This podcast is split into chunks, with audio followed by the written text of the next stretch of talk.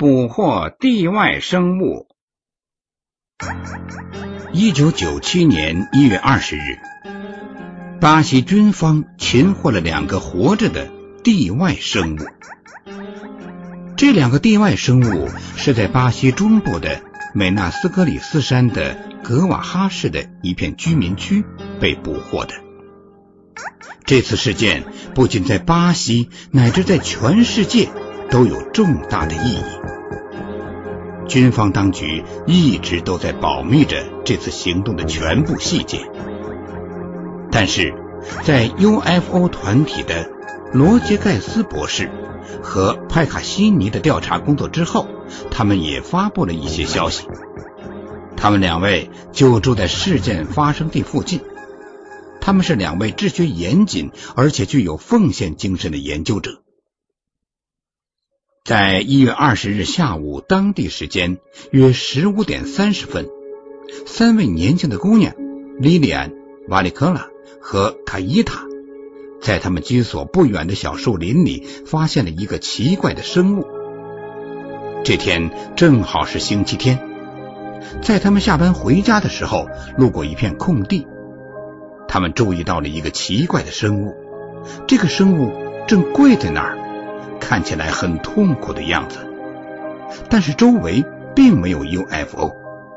姑娘们以为遇见了鬼，看了一会儿都跑掉了。这三个姑娘被以上所提及的 UFO 研究者进行了全面的了解，所发生的事已经无可置疑。他们都是些单纯的孩子，他们所描述的外星生物呈棕红色。个子很矮，有一点二米到一点五米高，没有头发，棕色的大脑袋，小脖子，他们好像都沾有黑色的油脂。一个女孩的母亲去目击地点时，发现了一种奇怪的气味。这种生物长着两只大红眼睛，没有瞳孔，鼻子和嘴都很小。有趣的是。他们头上长了三个隆起的包，这三个女孩描述这三个包就像脚一样。为了弄清楚是否别人也看到了这个生物，罗杰盖斯和派卡西尼在这三个女孩的引导下，开始了对瓦格哈市各处的调查。结果，他们发现。有几个人在相同的地点和其他不同地点也发现了遗体。在调查工作中，他们发现不同的目击者都在那天早晨看到了，在离事件发生地不远的地方有很多军用卡车和工作人员。为明确军方到底在做什么，罗杰盖斯和派卡西尼向几位士兵和军官了解情况。在一次秘密访谈中，一位军官证实了如下情况：一月二十日上午九点，瓦格哈的紧急救险队接到命令，去那一地区抓一个奇怪的动物。当四名队员乘卡车到那个地方时，他们发现那根本就没有什么奇怪的动物。他们就将情况汇报给了军校的指挥员。这所军校的校址。在离瓦格哈市约十千米处的兹兹克里克斯市，一辆军用卡车开到了出事地点。他们用网和其他抓野生动物常用的设备开始捕捉这个生物。这个人活着的 ET 被放在套着坚硬织物的箱子里，箱子放置在卡车上，就这样拉到了军校。所有参与这次行动的人员都被命令不得向外声张。领导这次行动的军官汪德利说：“这是一次秘密的行动。”在这个非同寻常的机密报告之后，只要能够保密其身份，一些军方人员愿意出面谈及此事。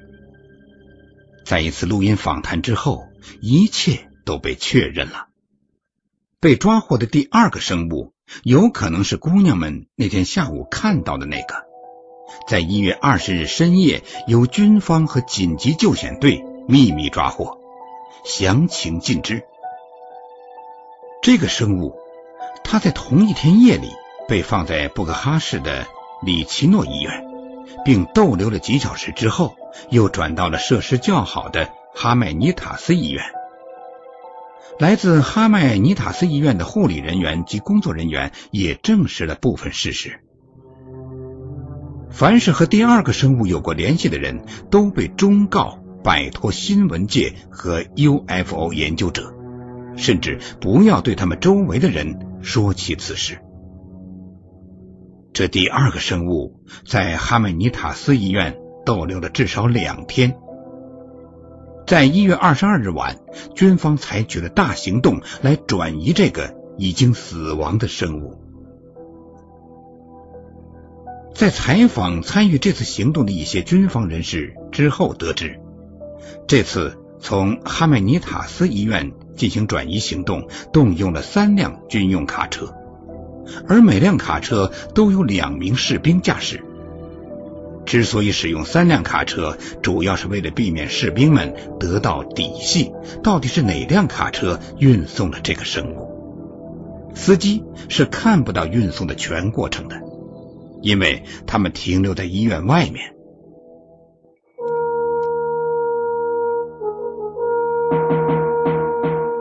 探索古代文明，寻找失去的世界。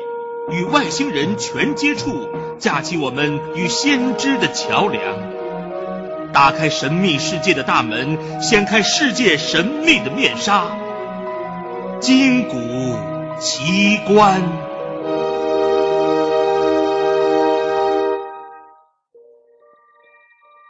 这次行动是由巴西军事情报人员去医院取那具死尸，然后将其放入箱子内。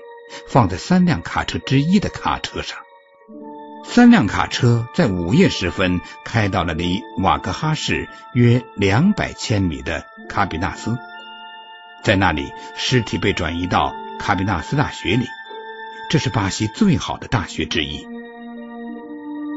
以上情况全部属实，详情不久就泄露出来了。世界公认的最好的解剖医生巴顿。派哈里斯博士对尸体进行了解剖。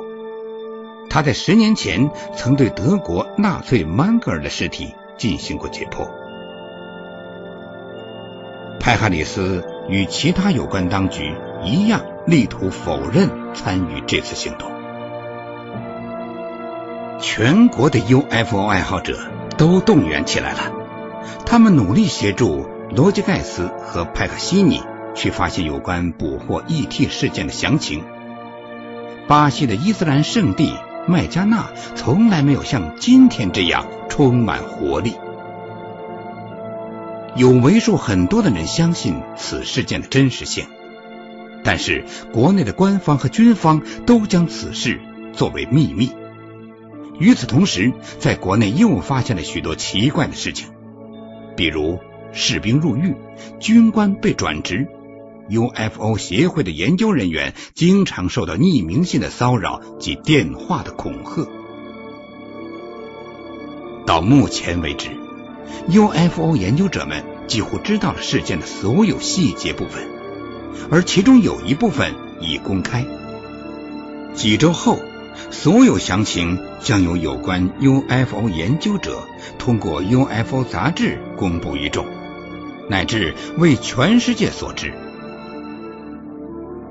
关注这谜一样的事件的文章，像雪片一样从巴西各地飞来。越来越多的军方人员也同意谈及此事了。